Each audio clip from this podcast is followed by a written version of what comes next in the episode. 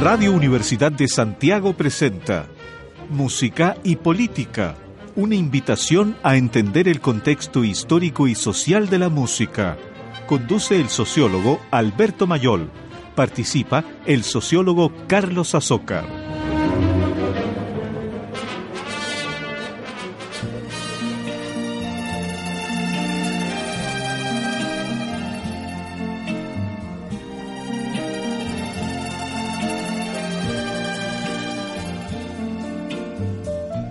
Profunda emoción recordar el ayer, cuando todo en Venecia me hablaba de amor. Ante mi soledad, en el atardecer, tu lejano recuerdo me viene a buscar.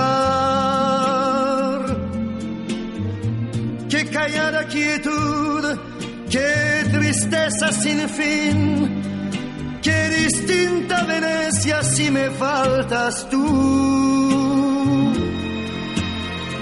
Una góndola va cobijando un amor, el que yo te entregué, dime tú dónde está. Qué tristeza hay en ti, no pareces igual Eres otra Venecia, más fría y más gris. El sereno canal de romántica luz ya no tiene el encanto que hacía soñar.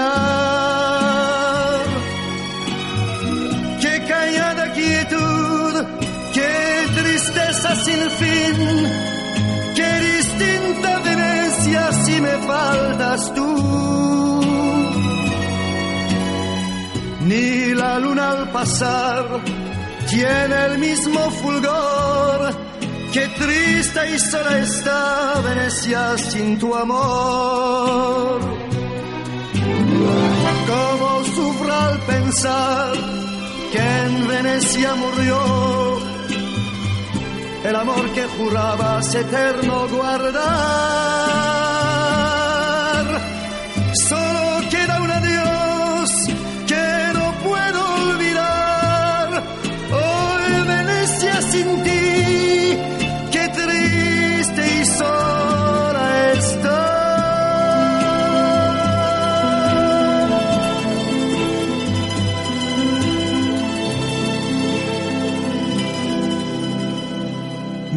Tardes, amables oyentes. Estamos nuevamente en Música y Política. Tu excusa perfecta. Escuchan la voz incomparable, inconfundible, irrecordable de Carlos Azócar.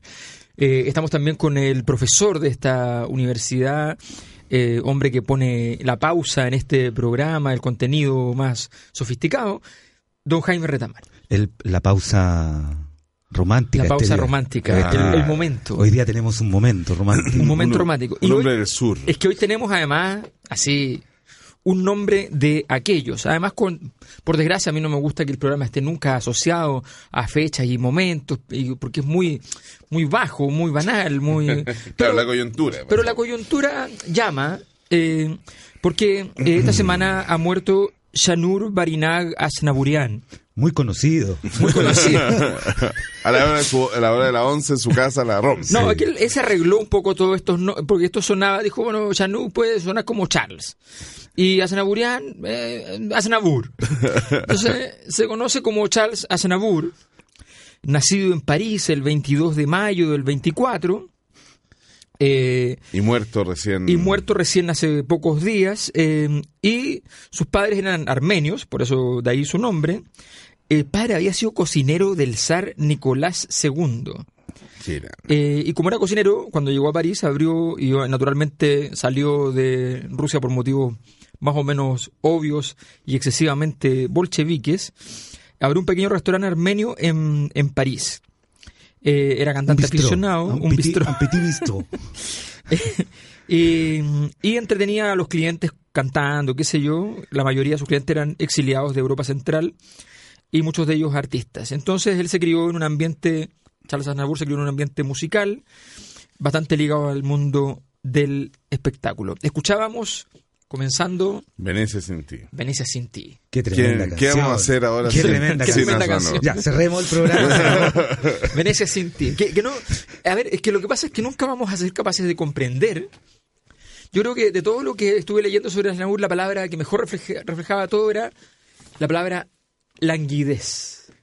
Perfecto. Languidez. Esa, porque hay unas formas de, de histeria, por ejemplo, pero hay una forma de histeria que es la más sofisticada, que es la, hist- la histeria lánguida. Claro. ¿no? Que es mucho más pasiva. más pasiva, así como, bueno, te agrederé con, con mi silencio y mi inmovilidad y, mi con, y con mi conmoción interna que tú no podrás comprender. Es el látigo de la indiferencia. Es el En látigo- sur de Chile, la mujer del sur de Chile. Que dice. solamente después de que dices una cosa tremenda te dice, ya, y entonces... ¿En qué quedamos? No, pero bueno, yo- Pero un momento, pero solo para decir que Venecia sin ti es una canción lánguida. Nadie, nadie puede haberse le ocurrido una cosa más lánguida que decir Venecia sin, Sin ti. Claro. O sea, no, no, no hay- Todas las potencias, o sea, algo que O sea, es muy relajado, que de hecho o sea, está sobre el agua. Siempre uno se va a ir a Venecia y dice, no, pero no voy a ir solo a Venecia. Por supuesto. No tiene ningún sentido. Se puede ir solo a Cuba. De hecho, se recomienda, Pero la- se recomienda ir solo a Cuba. Por amigo, pero, pero no te puede ir solo a Venecia. Para recordar el ayer. Y de pronto te vas a Venecia. O sea, claro, dos cosas. Es que eso lo- yo, yo creo que hay, hay, hay, otro- hay una tonalidad dentro de todo este cuadro y es finalmente la nostalgia infinita. Los colores de Carlos. Y yo creo que hay una La cuestión. tristeza sin fin. Exactamente. Pero es una melancolía. Es melancolía. La Sí. morriña. En última instancia, yo creo que ese es el ¿Qué origen. es la morriña, Carlos? es finalmente la nostalgia específicamente por el hogar. Ah, Como buen migrante, en última instancia, yo creo que es una cuestión que lo marca constantemente el, el, el haber dejado Armenia y que estar finalmente... vivir en un país donde todo le salía perfecto. Y que la- No, ah, pero es que ahí hay un punto. Sí, pues. Estuvo harto tiempo En en la- B, en- en- ni siquiera en la B, en la C y en la, D. Sí, sí, sí. sí, sí. Entonces, ahí hay una cuestión que es interesante cuando de repente llega... Por eso no se jubiló nunca y cantó hasta el fin de los tiempos. Sí, llega a los Hasta- hasta- 94 hasta hace dos años. vino a. Chile. Le cantó hasta el Papa, imagínate. No, le cantó a medio mundo, pero... Es como Bob Dylan. El Bob Dylan de la melancolía. O sea, él era amigo de, de Piaf. O sea, era esa Pero la... amigo, ¿no hubo algo más?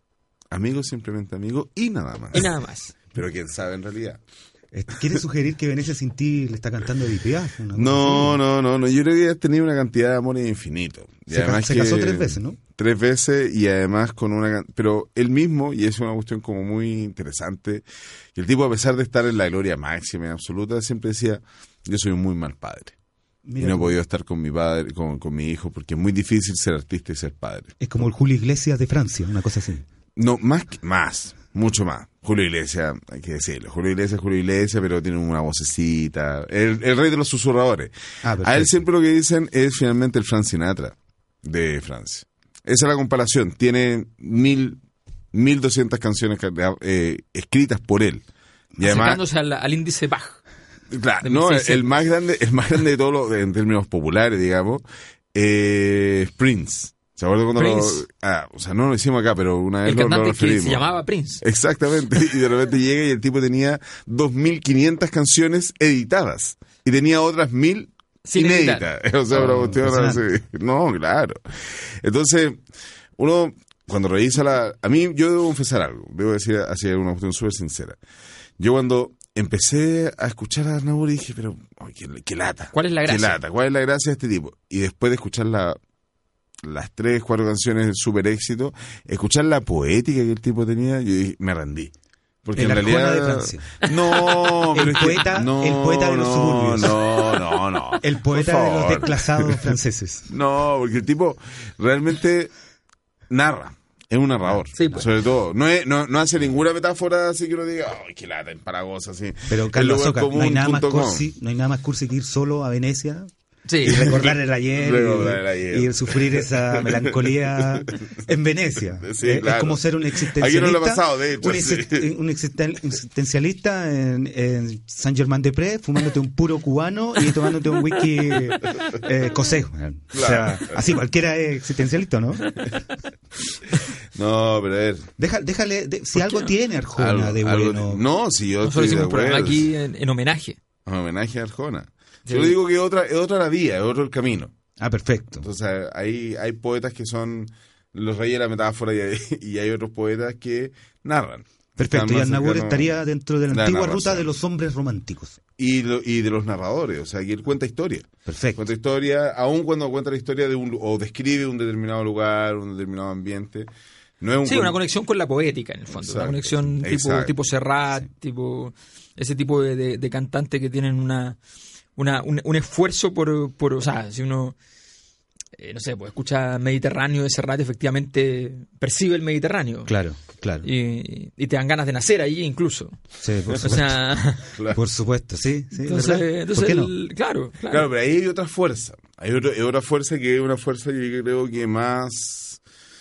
¿Cómo decirlo? Como Bueno, si uno- claro, la, la de Serrat era una fuerza más vernácula originalmente, era, era, era más agresivo. Exacto. Era, era más un secuestrador del amor. Del, muy vitalista. sí, Muy vitalista. En cambio, esto- En cambio, es una cuestión muy lánguida. Esto es lánguido, esto, esto es, claro, no es, no es existencialismo duro, puro y duro en su versión latinoamericana, no es sábado, digamos, pero tiene un poquito de Cortázar, ¿no? Sí, un, ¿por qué poquito, no? un poquito de Cortázar, del el extrañamiento, pero con, con integración, pero, pero siempre con cierta distancia crítica, como mira, ese tipo que se mira a sí mismo, cómo hace las cosas. Y cuando Pero- desayuna, sí. dice, oh, estoy desayunando, y al desayunar estoy haciendo tal cosa, y, y siempre está pensando sobre el sí mismo como si no fuera el sujeto. Como decía Baudelaire, la verdadera vida está ausente. Siempre hay un, un lugar donde, donde yo debiera estar y no debiera estar aquí donde estoy, no sé, en Buenos Aires. El jardín de al lado. Claro, el jardín de al lado, El jardín de al perfecto. lado, el Claro, museo, no sé, no, no, increíble. Qué La verdadera vida Donde ya está hablando de su homosexualidad abiertamente, además. No, en todos los libros, pero... Pero, Pero no, pero acá hay una cuestión así que ya será el protagonista, que claramente es él, y, se enamora de un muchacho y lo sigue todo. Y es un, el libro muy, ese es un libro bastante poco valorado de poco, y es un poco libro valorado. extraordinario porque además expl- explica todo el, toda la escena de los escritores en España, del boom De- todo el latinoamericano. mundo, todo el mundo de los exiliados, que llega un momento cuando empieza a escribir a los exiliados. No, pero además todo el y- esfuerzo por ser el, el escritor de Carmen Balcells. Claro, además, Claro, ahí está la, la parte como más glamorosa del asunto. Claro, está la miseria de los exiliados. Y que termina, eh, como la gente no lo va a leer de lo mismo, digámoslo, termina cuando, Se desdobla el cuando la, la mujer sí es re- recibida por Carmen Balcells para escribir las siguientes novelas, que él no sabía que su mujer escribía, de hecho, porque estaba tan concentrado en sí mismo como Claro. artista, que nunca había preguntado a la señora si sabía escribir, y él, en cambio, quedaba fuera por completo entonces del boom latinoamericano. Que es un poco lo que le pasó, porque él era el, el- era el primer dueño del boom latinoamericano, y después quedó fuera. Claro, ahora eh, En el horroroso Chile. Arnabur, eh, eh, profitó, por decirlo de alguna manera, de su fama fuera de Francia. O sea, Así es. era mucho más famoso fuera de Francia que, que en Francia. La Eh, canción francesa no, no le da un lugar relevante a Charles Eso, pero, ya, pero eso, eso es lo que yo a me gustaría, me encantaría poder hablar con usted, profesor Rendamal. El profesor Retamal Dis-moi, dis-moi, vivió mon en chéri. Francia. Dis-moi, mon chéri. C'est- Fue am- amigo personal de? Charles Aznavour. Ah, ya, me, me pasaron cosas, debo decir.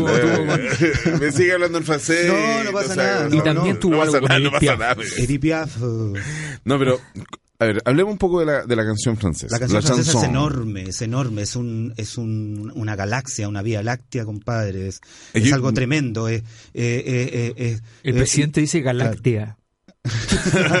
que se le confunde, Galaxia y Láctea. tremendo, es- hay distintos tonos de formas de cantar, eh, distintas poéticas, eh, distintos recursos musicales. Por ejemplo, ¿quiénes son norte, los sur. grandes íconos de la Bueno, Edith Piaf, chanson francesa? Edith, eh, Edith Piaf representa eh, la época, Una. claro, una, Una época, pero pero Aznavour sin duda con Venecia sin ti y alguna una que otra canción está, Logran de- más o menos está dentro, entrar. Pero, está dentro a de- mí- del cancionero. Hay una famosa película de ¿cómo se llama este actor francés? Eh, El gordito. el gordito, ¿cómo se llama? Eh, Depardieu. De- Depardieu. que Todas se las llama- son de Depardieu. es cierto, es cierto. Yo iba al- a, a ver cine francés al Normandí muchos años y, y absolutamente todas está Depardieu. Y si no, tremendo. Estaba- y actuando de sí mismo. Y si no- cuando no estaba el tipo, siempre estaba el tipo, cuando era más de campiña, estaba este tipo del marido de la peluquera. Perfecto, perfecto. Que no sé cómo, cómo se llama, pero siempre, Ah, siempre ya, y el está. Mario de la peluquera, que gran película. Sí. Bueno, la mejor versión de Los Miserables en todo caso es la hecha por Ah, Depardieu, sí, sí, ¿cierto? sí. La- y la última es horrible de los ¿La de los cantantes? Sí, sí, La lo que le sale mal es pagar sea, impuestos. Este que es un musical. Cuando es aparece a la. Hathaway. A mí Sí, ella me gusta sí. como aparece. De hecho, creo que la interpretación que hace de una de las canciones, yo a mí me pasan cosas también. Está ya perfecto. Pero que acá lo le pasan cosas. Entonces, Veo que eres un hombre un de sensible. cosas. pluriamante. Soy un tipo sencillo, tratando de hacer bien y de ser buen amigo.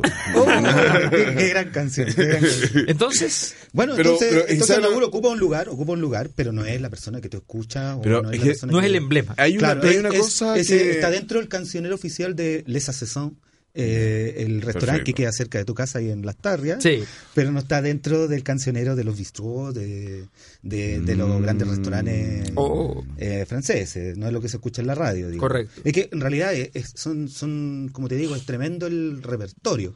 Yo, yo vivía en un lugar eh, cerca de la plaza de Bordeaux y había una mediateca. Y la mediateca tú podías escuchar la canción francesa completa. Entonces era, digamos, una biblioteca inmensa de discos. De disco, qué hermoso. eh, con, con toda la, la, la, la canción, la, la gran canción francesa, digamos. La gran canción. Claro. Pero es que a mí eso es lo que me, me genera disonancia cognitiva infinita porque eh, cuando Porque yo... no la conocemos. No, una porque no lo conozco, yo de- debo declararme, o sea, ni siquiera Naúl yo lo había escuchado completamente, ahora por, por los sucesos, digamos, por la muerte de él, me, me tuve que obligar a hacerlo, pero hay una cuestión Pero más... nuestros padres sí escuchaban al Nabur. Mucho. Nuestros mucho. padres escuchaban al Nabú, nuestros abuelos seguramente también alcanzaron a escuchar Sí, al Nabú. generacionalmente, Eh, eh, porque Nuestros Nabú- padres eran, claro. Sí. Pero, lo que- Eh, pero, pero a mí, una, una, una acotación, que por eso te quería traer a, a colación el tema. Eh, estaba leyendo un, el, digamos, en, en el país, el titular era Muere el padre de la canción francesa. Bueno, Pero eso es para Chile. ¿Qué es el punto? No, no, no es. Así, no es. acá y allá. Entonces usted dice que finalmente es un relativismo cultural Mira, que finalmente murió, llegó acá. Murió hace un mes, dos meses atrás, el, no me acuerdo el nombre, pero el Elvis Presley de, De Francia. De Francia. Sergei Gainsbourg. Eh, no, no, no, no, no, no. Eh, bueno, Gainsbourg es mucho, todavía mucho más que. Aznavour, obviamente, y pertenece a otro estilo. Sergei Mm. Gainsbourg. Eh, Julian eh, Clerc. eh, ¿Cómo se llama? No, no, no, este, ya, me, ya me va a venir el, el nombre, pero Acá no pasó hubo, nada. hubo- hubo, eh, funerales de Estado. Eh, eh, Llegaron miles a- de motociclistas franceses salieron a las calles, salió toda la calle, millones de personas a despedirlo por los Champs-Élysées. Fija, no, eso no le va a ¿Tú, pasar. a tú Nabur. sabías que hay uno de los miembros de la, de la canción francesa que se llama Pierre Bachelet? Bien, Bachelet. El primo hermano. Sí, sí, sí. Oye, pero escuchemos ya que nombramos justamente eh, a, la, a esta... Porque compuso las canciones del- de, ese ca- de esa gran película francesa, Emmanuel. Ah, perfecto. Pero igual, la 1, la 2, la 3 o la 10. Yves Montand. Bueno, Yves Bueno, es un gigante. Pero eh, escuchemos algo referido a ella, a la más grande, ¿A quién? a Piaf. Ah, ¿hecho para ella? ¿Cómo, cómo, cómo? No entiendo. Vamos a ver. Vamos a ver. ¡Ah! Dios Sí. mío. Sí. Que es muy conocida finalmente Tremenda canción. su versión en, Tremenda. en, en- en inglés, porque el tipo además era políglota, entonces...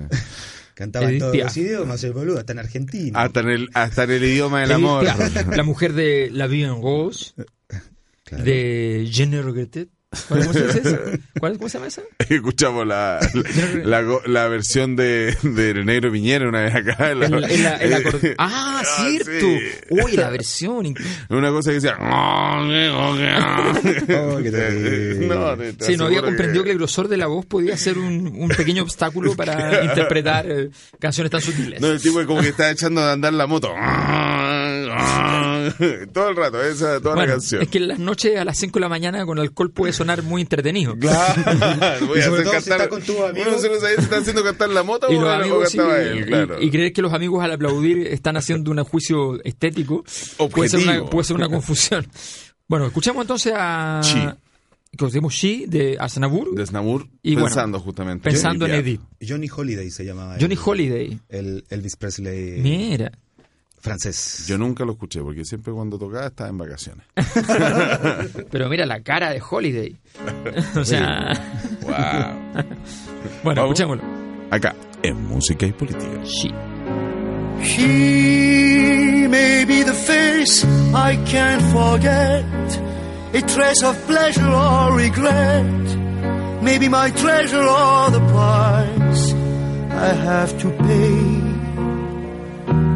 She may be the song that summer sings, maybe the chill that autumn brings, maybe a hundred different things within the measure of a day.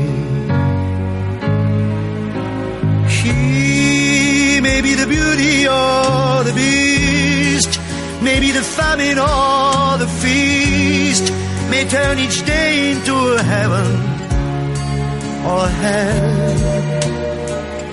She may be the mirror of my dream, a smile reflected in a stream. She may not be what she may seem inside her shell. She always seems so happy in a crowd, whose eyes can be so private and so proud. No one's allowed to see them when they cry. She may be the love that cannot hope to last, may come to me from shadows of the past that I remember till the day I die. She may be the reason I survive,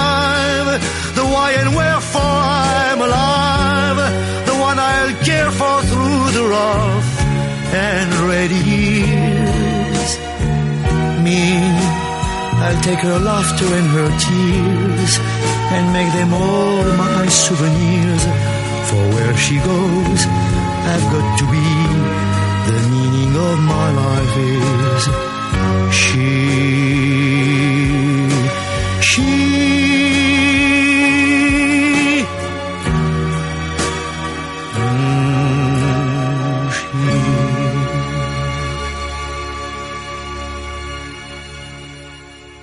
Carlos, explícanos algo. Dígamelo. ¿Cómo es posible que Edith Piaf haya lanzado a la fama a Charles Aznavour?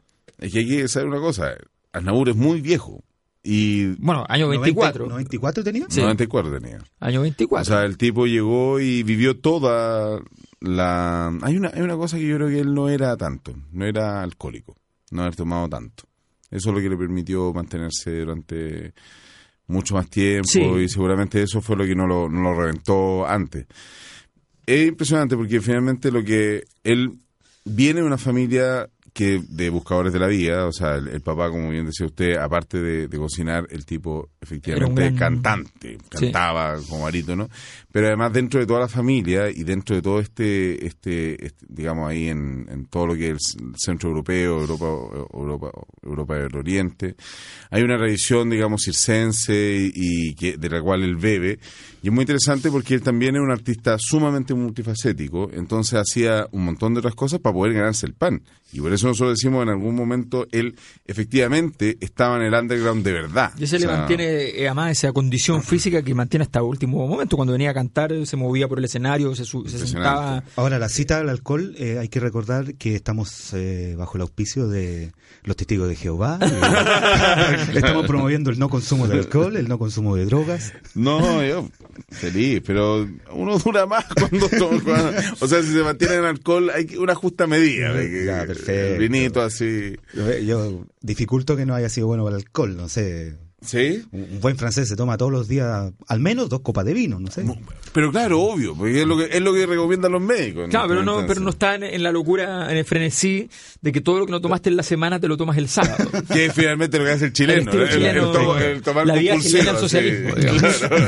El todo la no te chilena tomas- alcoholismo. Y todo lo que no te tomaste en el año te lo tomáis el 18 de septiembre. Claro. La- O sea, y todo o sea, así junto. Hoy estamos quedando muy atrás en el ranking mundial y el 18 de septiembre entonces, pa, le ponía ahí un, un- un cañonazo Perfecto. gigante. No, Ya- ya no hayan que hacer con el Los franceses terremoto. tienen esta cosa de que hasta las embarazadas toman, Claro. qué sé yo, y toman modestamente. Los niños, a los niños se les enseña a tomar, Se les enseña a en la tomar. campiña, vino con agua, Exacto, con pan, exacto.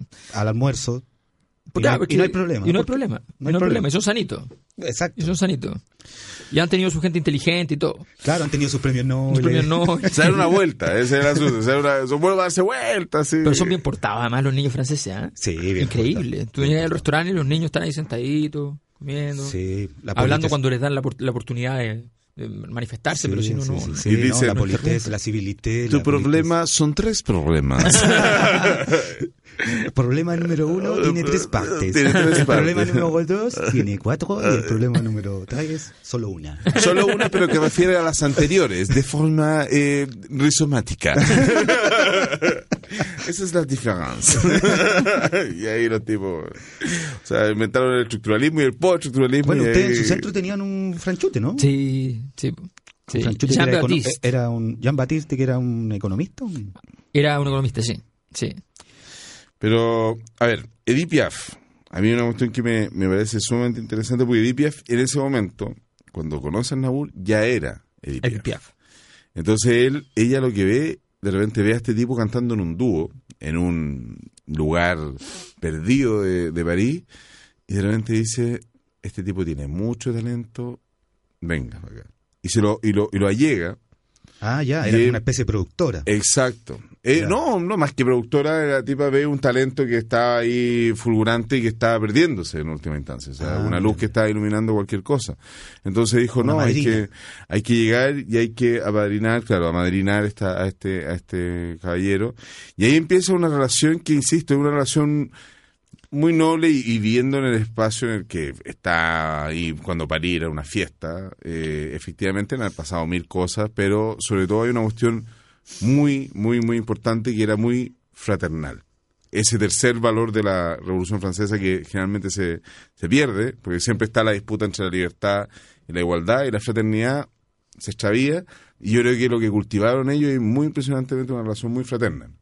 Han tenido algún tipo de Ahora, la, dimensión erótica, pero... el, sí, siempre hay una pulsión, pero, pero, el- pero efectivamente, el, eh, a ver, tiene que ver también con un ambiente, con una, con una escena. O sea, el, nosotros no, nos cuesta comprender porque ahora a esta altura ya la palabra como que significa simplemente carrete, pero, pero el, el concepto Exacto. de bohemia Sí, por supuesto. eh, es lo que mejor eh, representa la, la escena de los artistas, sobre todo los franceses, que es donde naturalmente nace el concepto, eh, a fines del siglo XIX, que es el momento del retruécano, el momento de la, de la fiesta, pero de la fiesta que no necesariamente es holgorio, sino que Sí. es simplemente la, la subversión de los valores establecidos por el orden. Allí donde el- el- los valores de ser rico, ser pobre se, se sublevan, Se porque resulta que el- el artista que le iba bien con un contrato llegaba al bar y se gastaba todo lo que había ganado en invitar a todo el bar a tomar y a comer. Así es. sí. Eh, y al día siguiente le tocaba al otro y, al- y- y todos eran pobres y ricos al mismo tiempo y todos eran amigos fundamentalmente. El valor de la amistad, en el fondo, contra la familia, que es una cosa muy potente. O sea, todo bohemio es un mal padre porque naturalmente el valor de defender a los amigos del- de la bohemia es mucho más importante que defender a su, a su familia. Eh, Y el carrete en ese sentido, el carrete chileno de ir a reventarse, eso no tiene absolutamente no nada, tiene nada que ver, porque Nada los tipos estos no, no dormían, se, sencillamente estaban toda la noche en, en la bohemia y al día siguiente tenían que ser funcionales. Tenían que ser funcionales, iban a trabajar, iban a, iban a hacer sus cosas, porque había gente en esa escena que, era, que se llegaban al arte y además hacían otras pegas, y otros que lograban sobrevivir con el arte. Sí, Claro. o, o mal vivir, pero, pero hacían la apuesta. Pero había mucha gente que al día siguiente iba y eran los, los escritores, los redactores de periódicos, donde la- también trabajaban escribiendo sus novelas, pero los tipos trabajaban en un diario. eh, y entonces había todo un ambiente, se va configurando un ambiente que es un ambiente inédito, eh, con valores anticapitalistas en el fondo, ¿no? sin ahorro, sin donde, donde trabajar y el, el ocio y el trabajo están trastocados. O sea, Exacto. para ellos ir a carretear no es ocio, Es que esa Es su trabajo. Claro, en clave marxista es muy interesante eso, porque claro, porque finalmente la esfera de la producción y de la reproducción finalmente no, no tienen... Claro, quedan absolutamente, digamos, o sea, hay un- una, una frontera que no existe. Y eso es muy interesante porque finalmente la, la esfera, finalmente la producción, efectivamente, sobre todo porque está en el, el ámbito de la, del- de la creación artística, retoma justamente la idea de que tú finalmente te estás realizando en la creación que estás realizando. O sea, te puedes objetivar en ese, en ese cuadro, en ese, en esa obra de arte, en esa canción. Entonces, eso además a- habla justamente de, esta- de este espacio de fraternidad, que es muy interesante porque además...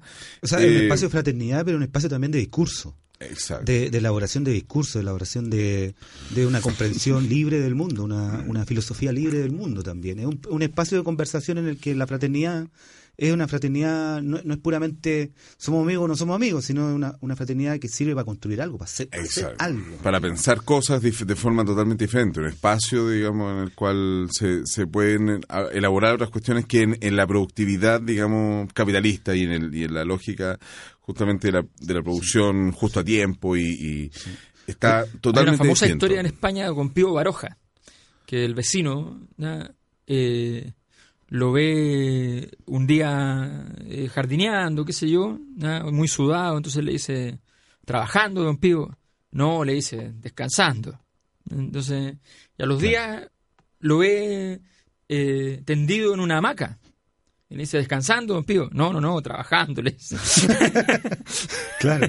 No, súper interesante. Exacto. Interesante, claro, tú, tú ves, a- a- eh, ves, digamos, cómo esa bohemia te- eh, se, se traspasa de, digamos, no tiene fronteras, por decirlo de Sí, alguna manera. sí. Es, es un modo de vida, un modo, un modo vivendi. Eh, hay que recordar cuando fue el atentado, el último, uno de los últimos atentados en Francia, en el Bataclan, que eh, recuerden ustedes que con, con metralleta en mano, ¿cierto? Eh, se hizo terrorismo eh, disparándole a los bistró, a los Sí. restaurantes, donde estaba la bohemia funcionando, donde estaba la, la bohemia... Es, claro, es la- eh, es- es el gran terror. Claro. Es el gran y, terror. y- y lo que decían los franceses, atacaron el corazón, atacan el corazón cultural al disparar a, a los bohemios, digamos. Claro. así. Es una cosa La, la bohemia que viene del mundo, el, el- el café francés y, y toda esa dinámica viene del mundo obrero. O sea, viene, nace de- desde los suburbios, no, no, el café no nace de la burguesía, sino que llega a la burguesía, se impone a la burguesía, que todas la- todas las aristocracias siempre Exacto. llevaban las cosas a sus hogares. Recordemos que Eso, toda la... eso, es una cuestión muy interesante cuando, claro, que hay un personaje que, digamos, eh, iniciales, digamos, de la, del, del- de la bohemia, y que finalmente el, el pasante, el, el- Sí, Sí. ¿cómo, cómo lo, ¿cómo lo diría en francés? El, Eh, del cual habla finalmente, Baudelaire habla y después llega... Benjamin. sí. Benjamin lo, lo refiere nuevamente y que refiere también, ahí hay una, una, una doble lectura con respecto a Flaneur. el flaneur. O sea que hay uno que viene específicamente de las clases bajas y que va ascendiendo y el flaneur y, el, y específicamente en la figura del dandy hay, hay la conjunción de dos trayectorias. Una que es justamente el dandy en versión inglesa, que es el que viene de la monarquía, que viene efe- efectivamente, de, digamos, de las clases altas, decayendo, que el, el hijo perdido, el, el, Claro. el- negro piñera de, la, de, de- de la escena, bueno, con, con un poco más el, de... el abajismo artístico. Claro, pero si los Piñeras fu- fueran algo más nobles, digamos. Y por otro lado tenemos aquel que va subiendo, que es la revista. Y en ese, en ese, en ese espacio se encuentran dos tipos de dandy que es justamente muy interesante lo que decía el profesor en términos de los movimientos estructurales que hay dentro de la sociedad. O sea, cómo sube una cultura popular, digamos, eh, revolución mediante, y por otro lado, cómo de alguna manera decae en, eh, en específicamente en lo que queda de, digamos, eh, Bohemia, específicamente en Inglaterra. Pero es interesante lo que estamos, en el espacio en el- al cual nos estamos dedicando Y además ahora. el surgimiento del esteticismo, porque, Exacto. porque el- el- el- la, la bohemia lo que, lo que consolida es la existencia de valores que por primera vez son estrictamente el sueño del renacimiento de arte por el arte. O sea, no, a mí no me preocupa la moral, me preocupa la estética. Entonces, el, el- por eso eh, se considera que gran, gran parte la bohemia parte con Baudelaire, eh, desconociendo las normas fundamentales de la sociedad y escribiendo Las Flores del Mal, ¿ya? entonces haciendo un homenaje a ese lado negado del- del mundo social.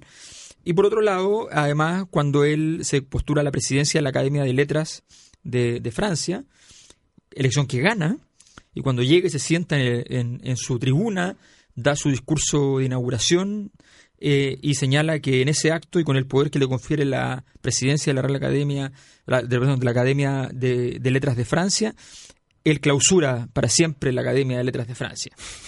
Entonces, es la, es la mirada de que la, de, que, de que la norma, el artista no requiere ninguna institución, no requiere ninguna norma, porque es un creador de normas. No, no puede estar sujeto a ninguna tradición. Y ahí entonces se, se despega el, el- el- el arte, que bueno, que naturalmente es algo que siempre choca mucho socialmente y genera mucha. Por eso se entiende que el arte es vanguardista, porque nadie lo va a entender en su momento el verdadero arte. Eh, De hecho, lo- los artistas de esa época consideraban que era una muy mala señal el éxito en vida. Era, era, era, era radicalmente inaceptable. Y ahora lo único que se busca... Claro, pero y de hecho, de hecho hay una historia muy buena. Hay un libro fantástico de Somerset Maugham, que es un gran escritor inglés, que se llama La Luna y Seis Peniques, que es una historia un poquito ficcionada, pero la historia de Gauguin. Perfecto. Y, y lo que uno no sabe es que Gauguin era originalmente un funcionario bancario de muy alto nivel. Como Luman. Que tenía mucho dinero. Luman era, era Era funcionario asesor, público. pero era Claro. asesor Luman de bancos, sí, pero no, no era funcionario. Este era funcionario de bancos privados, qué sé yo. Y eh, tenía mucho dinero, mucho dinero, ¿ya? y eh, en un momento eh, le- su mujer era una socialité del mundo del arte, él odiaba a los artistas, y no jamás se reunió en, una, en las cenas de su mujer con los artistas, que eran todas las semanas, y no- nunca nada. Y un día él le dice, mira, ¿sabes qué? Me voy, te quedas con los niños, te quedas con el dinero, lo que hagas tú no me importa, no me interesa ver a los niños nunca más, me voy, ¿y a dónde te vas? ¿Qué te, qué te enamoraste? ¿Qué te pasó? No, voy a ser pintor. Pues si no has pintado en tu vida, bueno, voy a intentarlo. Voy a ser- Voy a tratar de hacer algo. no sé, tenía 35, 40 años, una cosa así. Entonces, Mire. y, y se fue. Aún hay esperanza. Y se fue. Pero por supuesto, Y si se- uno, uno, no, No, no pero- los 30 ni Pero los espere, 40. la parte más interesante de la novela, que yo no sé si eso es real o no, es que la, la mujer encuentra tan humillante que la dejen por nada, o sea, por ser artista, ¿ya? que inventa que se había ido con una bailarina de ballet joven. Entonces, Perfecto. claro, porque La si no, perfecta. Claro. O si no, no tiene sentido. si no, no tiene sentido. Si no, no tiene sentido. Entonces, entonces el- ese valor de la bohemia, de, de- de arrojarse a la nada, es algo que la sociedad entera no tiene por qué comprender ni va a comprender. Sí, Yo creo que es una de las grandes canciones de Anabur, en todo caso. Sí. Escuchémosla. La Escuchemos. bohemia por favor, es una de las grandes canciones. Tiene todos estos elementos. Todo, todo, todo. Comer un día sobre dos. El gran teórico Eh, de la bohemia en términos sociológicos es Pierre Bourdieu, que tiene un gran libro sobre la bohemia que se llama El campo del arte. Eh, y, eh, y la verdad es que esta canción resume todo el libro. No, no lea el libro, escuche la canción. Escuche la, can- escuche la canción. Luego vaya a Momet, eh, un café, vaya a un bistró. Después explicamos que es un bistró. la bohemia. Charles Aznavour eh, versionando a Pierre Bourdieu. Acá, en música y política. Bohemia de París, alegre loca y gris de un tiempo ya pasado, en donde en un desván, con traje de cancan, posabas para mí y yo con devoción pintaba con pasión tu cuerpo fatigado. Hasta el amanecer, a veces sin comer y siempre sin dormir. La bohemia, la bohemia era el amor, felicidad. La bohemia, la bohemia era una flor de nuestra edad. Debajo de un quinqué, la mesa del café feliz nos reunía, hablando sin cesar, soñando con llegar la gloria a conseguir. Y cuando algún pintor hallaba un comprador y un lienzo le vendía, solíamos gritar, comer y pasear alegres por París. La bohemia la bohemia era jurar que vi y te amé. La bohemia, la bohemia, yo junto a ti triunfar podré. Teníamos salud, sonrisa, juventud y nada en los bolsillos. Con frío, con calor, mismo buen humor bailaba en nuestro ser, luchando siempre igual, con hambre hasta el final. Hacíamos castillos y el ansia de vivir nos hizo resistir y no desfallecer. La bohemia, la bohemia era mirar amanecer.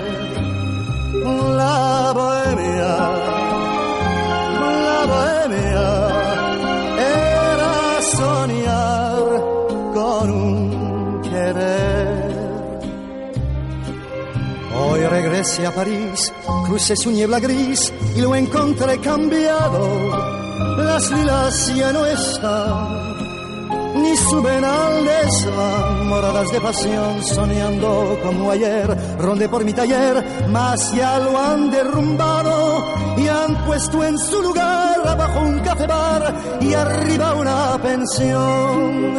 La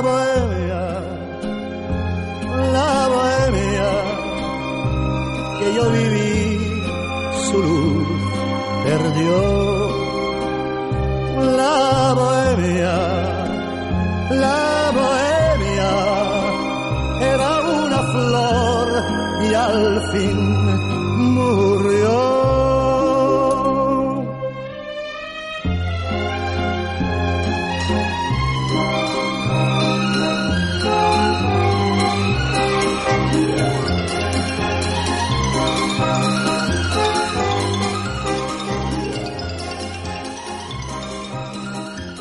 Y este programa no por nada tiene de segundo nombre política. A veces es por nada. Hay semanas en que cuesta, en que, en que el, el anecdotario se nos escapa y dejamos la política para el final y al final no llegamos. Pero esta vez le hemos logrado dejar algunos minutos, algunos minutos para que eh, podamos tratar un poco la dimensión política de este hombre que como buen bohemio, como buen artista, como buen vanguardista, como buen vanguardia del proletariado, es un hombre de izquierda. No podía ser menos. No voy a hacer No, menos. pero a mí me gustaría saber antes, ¿qué es un, le- un bistró? Un, bis- un bistró, hay distintos tipos de restaurantes. Hay un petit café, un petit restaurant, un, bis- un bistró es un lugar. En general, un bistró puede ser un, uno como de estos restaurantes que no tienen silla. Tú entras, te tomas un café, te tomas un traguito, conversas con el dueño, eh, te sirven un pequeño platito. Una un pequeño- tapita. una tapita, un omelette, un, eh, y, y algo muy vivo. Algo muy, muy de No mucho es un gran restaurante. es un- No, no, un gran restaurante. Es un bar de desayuno Tampoco, y de, ta- y de claro, tarde. ta- Es un bar de Es desayuno. lo que tienen tarde, ahora los partidos de fútbol ahí en, en- en- en- que se ven los partidos de las distintas ligas en Europa. Ahí ese tipo de, ca- de café, digamos. Un- claro, y que el fin de semana, el fin de semana va la familia con el con el hijo y, Exacto. almuerzan y comparten y va el vecino. Y baratito. Lo que, lo que además- barato, exacto, tiene que ser, tiene, Es eso- barato, eso, es para súper todos los importante. Es muy importante eso, tiene que ser muy rico y muy barato. si tú no encuentras, rico. si tú no Claro. encuentras al conserje de tu edificio, sabes que está ahí.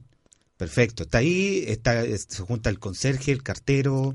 Y en las el- noches el de carrete, los jóvenes del barrio pasan primero al, Al bistró, bistró. hablan con los viejos del barrio y después se van a carretear. Te, to- te tomáis un vinito, un Ricard, un, eh, te fumáis un cigarro. Ahora no se puede fumar cigarro, pero eh, eh, eso es un, un bistro. Eh, eh, la, bra- la bracería, la bracería eh, es otra cosa un poquito más grande. Ahí hay carne, te serví un, un- un plato. Es un brasero. Claro, un plato, ya más la- claro, un plato más de más de resistencia, un plato más de, de día, pero el, bistró es algo más pequeñito, más más, más urbano, pero que, que resume, por decirlo de alguna la- manera, la- el movimiento de una comunidad. ¿Y la palabra de dónde viene? Que eso es lo que me llama la atención. C'est pas euh, bistrot. euh. ya, no, yo pensé que a lo mejor tenía algo así como, eh, en particular algo... Seguramente en historia, etimología de bistró, vamos a buscar inmediatamente. Sí, Vamos a ¿no? buscar inmediatamente Pero, la- pero, No, Carlos, perdón, pero háblanos de política, por favor. No, a ver, lo que hay que entender es ¿Qué que dijo la investigación? la... Hay dos sucesos que son mu- muy, importantes y que de alguna manera están concatenados con respecto y que se vinculan justamente al tema de la migración. Por un lado, eh, y acá el- el- el- el- la gran tragedia que, en, que enluta a Armenia es finalmente la expansión del imperio otomano. La palabra es de origen ruso. ¿En serio? Sí. De origen Y que lo ruso. agarraron los franceses y lo Eh, transformaron en tres eh, palabras. eh, es rápidamente. Qué hermoso. Me encantó. Eh, ese es el, el origen. Bistrot. Bistró. Ya se fue. Ya se fue. Entonces, eh, el Imperio Otomano tiene una a su a su haber en Armenia la digamos no nunca noblecita nu- nunca noble cifra de un millón quinientos mil muertos. Eso fue lo que se transformó básicamente en un genocidio, básicamente no solo contra la población armenia, sino que finalmente contra todas las minorías católicas que en ese momento se querían Estamos hablando eliminar. de Turquía. Exacto. De lo que hoy es Turquía. Y en ese momento hubo una, obviamente, una, una gran eh, un- una gran migración, como se dice ahora, pero eh, hay que entender que por, por- por específicamente ser motivo religioso, es una gran... eh, un- ¿cómo, se Casi dice? los mataron a todos, hay que Casi los mataron a todos y, y- Casi hubo un exterminio total de pero de ahí hay una mm, un éxodo en última en última en última en Eran última violentos. instancia. Es que tiene una tradición, eh, Turquía hay que entender, o sea, los otomanos tenían una tradición que venía, por un lado, primero era un lugar estratégicamente muy, es un lugar muy, estratégico, Claro, muy es importante. la pasada. Entonces, Por eso está están Rusia, tratando de Porque incorporarlo Turquía al- sigue siendo Turquía. ¿Por qué Turquía después de la Primera pues. la Segunda Guerra Mundial sigue siendo Turquía? ¿Por qué No, y, Turquía- y- y no, y- y lo más Es interesante es que lo, lo- y tienen lo- a Rusia por un lado, a toda Europa por el otro. Los ingleses esa zona la tomaron durante todo el tiempo, Siria, qué sé yo, toda esa zona. Turquía no pudieron nunca. ¿Ya? Tuvieron sultanes, después bajaron un poquito el nivel de autoritarismo y pasaron a visires en los años 20, 30. O sea, es una eh, se, han, se han defendido. No, Turquía es tremendo. claro, y ahí y- Es una etnia que viene del mundo indio. Ellos vienen de la Claro. India. Pero resulta que en ese, en ese espacio, eh, justamente Ar- Armenia fue, sufrió la expansión del imperio. Y, y ahí en adelante, cuando llega, por, por ejemplo, la, la- Segunda Guerra Mundial, el padre de, de Aznavour tiene que ir a pelear a la guerra y es el momento en el cual ef- efectivamente se pone a trabajar. Entonces está marcado históricamente su vida por las distintas, por los distintos sucesos históricos. Y en ese momento hay una, hay una cuestión que es muy interesante porque eh, cuando está la ocupación nazi, específicamente de París, resulta que él tiene una actuación que después le, le, le mereció, digamos, mucho reconocimiento, que fue básicamente junto con su eh, hermana Aida, proteger a no solamente judíos, sino que también a otros armenios y otras minorías que estaban siendo perseguidas en ese Notable, momento. notable. Entonces, O sea, tiene la Legión fue parte de la resistance. Tiene la Legión de Honor. Tenía la Legión de Honor. eh, Y sobre todo por parte de, lo, de Israel y los judíos, finalmente fue muy, muy, muy reconocido por su labor de, digamos, de, de estar ahí resistiendo, efectivamente, y tratar de esconder a mucha gente. Y ahí, a partir de eso, es que él además se transforma en una persona sumamente política y, y hay algunas de las declaraciones, de la última declaración, ya estando viejo, donde el tipo se declaraba política y poéticamente incorrecto. perfecto. Entonces- 1997 le dieron la Legión de Honor. Efectivamente. 1997. Ah, sí. igual, pero igual tardecito, o sea. No, no, no. ¿No? Así se da en Francia. Sí, se da siempre Sí, esas sí, cosas. Nunca se da muy demasiado joven. Sí, No. sí. O sea, los que estaban ahí, ya los que son. de- a los que se demora un poco es por. El por- honor tiene que siempre llegar al final, pues, no Claro. puede ser eh, o muerto. O sea, los que estaban ahí al inicio, esos tienen su Legión de Honor, obviamente, pero también hay algunos que, se, la- que se le sigue dando la. la- Aquí, de Honor. se instaló la picantería de darle los, los honores a la gente cuando está viva. Imagínense lo que está pasando ahora con Don Francisco. Es que es una picantería porque el problema que Y tiene tiene es una ese. calle. ¿Qué hacemos con esa calle? No, no, pero además, pero a ver, ¿qué te va a pasar con todos los futbolistas? Si tienes lleno de calles de Arturo Vidal, de, Sí, de Hay un, hay un, Nedved. hay un, El estadio. O sea, ¿qué- el estadio, que la otra vez lo ¿Qué vimos. pasa mañana si resulta que el tipo va y se manda un magnicidio? ¿No? O sea, ya lo- choca otro auto. No, lo peor, o sea, de repente como O.J. Simpson mata a la señora, o sea, tú no, tú no puedes hacer en vida esas cosas.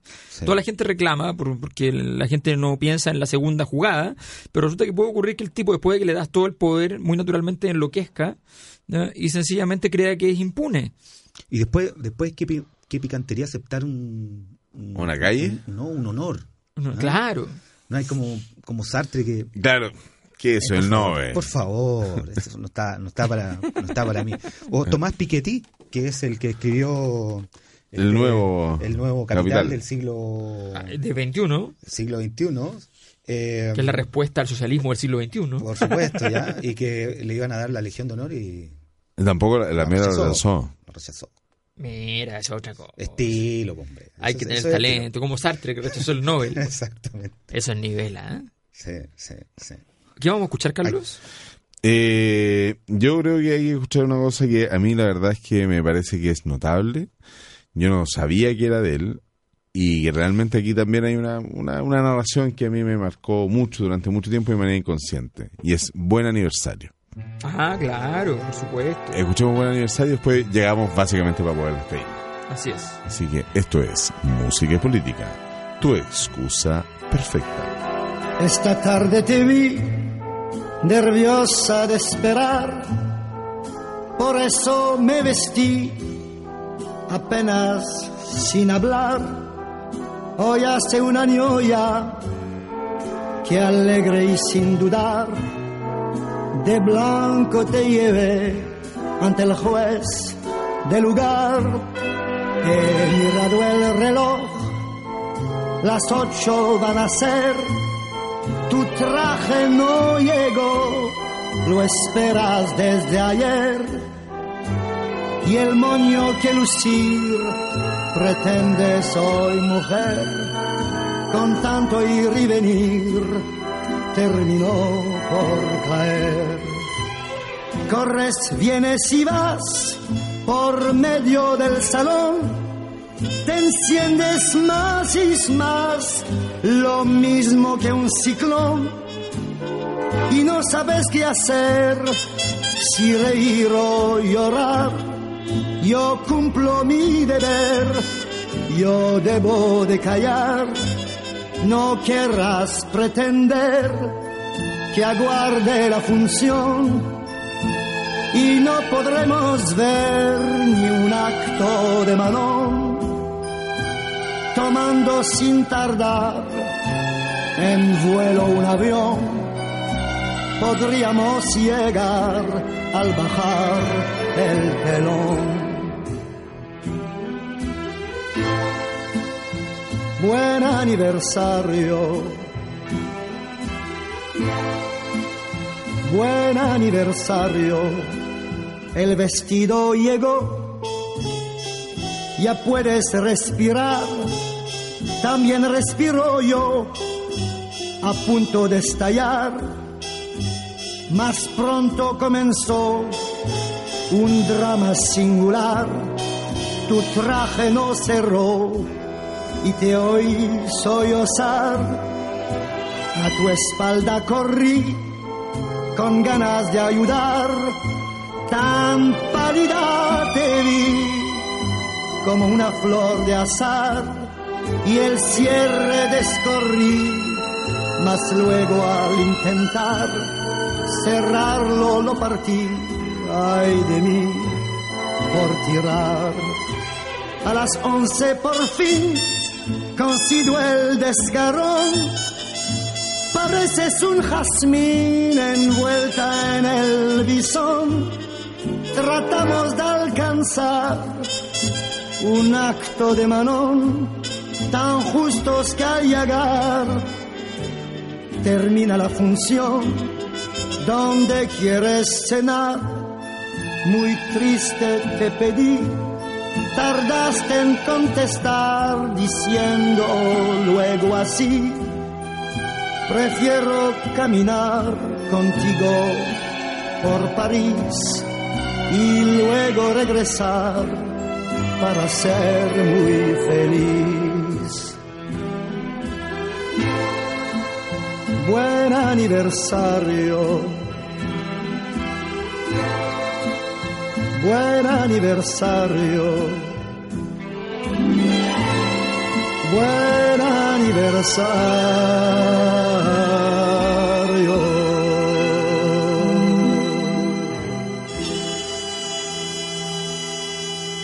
Bueno, para variar nos pasamos. Estábamos ahí en, en la última, la última, la última canción. ¿Ustedes han visto cuántos armenios hay en Chile? No, Yo- no. Son, son muy poquititos, muy poquititos. Pero lo divertido es que en Chile casi no hay armenios y en Argentina hay como 200.000. Impresionante. Yo tengo una, una un muy gran amigo que, que justamente es armenio. ¿Sí? Y de resultado, claro que mi, mi pareja tiene otro gran amigo que también es armenio y obviamente son parientes. Son primos de segundo grado. Mira, hay un, hay un programa, un, otro dato, un, un datito. En Netflix hay un documental que se llama Barbecue, que es eh, eh, un documental que repasa lugares Donde se eh, cocina. donde se cocina fuego, con carbón, donde se hace un asadito, una carnecita. Y hay un, un capítulo dedicado a Armenia muy interesante, muy... Ah, pero es una serie. no, pues- eh, no es una serie, es un, un documental, documental. Y uno de los capítulos del documental... Donde aparecen los australianos, ¿no? Claro, también. Los armenios Sí. en Chile tienen una página armenia.cl. Mira tú. Así que pueden, eh, pueden, pueden, pueden inscribirse si quieren ser armenios. Están invitados a participar de la comunidad armenia. Así es. Y bueno, la, la, la carnecita, se la- si no me equivoco en el documental, por favor véanlo, Netflix, Barbecue, eh, se la comen con vodka, loco. ¿En serio? Ah, serio? Con un trago así como, no sé si era vodka o algo más fuerte todavía. Ahí había uno, uno, mostraban a unos australianos que hacían una cosa horrible. que yo no entendía por qué lo fueron a grabar, sí. Eran como una chorrillana. Claro. Así Mira, comían, el presidente vino a ver a Bachelet en su momento. Puede estar en la página web todavía. puesta. Bachelet. Terminamos entonces con... Nos Bachelet, vamos. sí, pues, Bachelet. Nos ¿Nos vamos, vamos? nos vamos, ya estamos. Ya estamos, ya, ya ok. estamos. Esto todo es, empieza y todo termina con la madre. Bachelet. Y específicamente nos vamos con esto es música y política y nos vamos con. Morir de amor. ¡Ah! no. Nada más y nada menos. Más lánguido ya. Por Imposible. favor. Por una favor. fuerza que retumba. Es un, Por un favor. extraordinario programa. ¿eh? Toda la gente que se, toda la gente que sienta en este momento esa sensación de que algo hay que hacer, sencillamente no lo haga. y muera de amor. Esto ha sido Música y Política, tu excusa perfecta. Vamos con la petit mort. Petit mort. La petit mort. Un mundo cruel me ha condenado, sin compasión me ha sentenciado. En cambio no siento temor. Morir de amor mientras se juzga mi vida no veo más que una salida en contra de mi corazón. Morir de amor, morir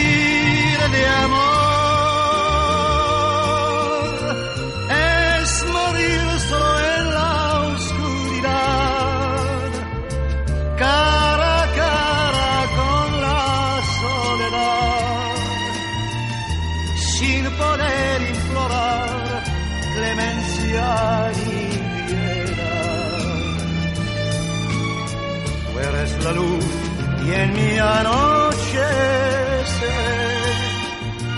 Tu amor es mi amor se ofrece mi vida no tiene valor. Morir de amor. Si nuestro amor es invencible hombres imposible. No tengo Música y Política regresa el próximo jueves a las 20 horas. La invitación de Radio Universidad de Santiago para entender el contexto histórico y social de la música. Alberto Mayol y Carlos Azócar te esperan la próxima semana.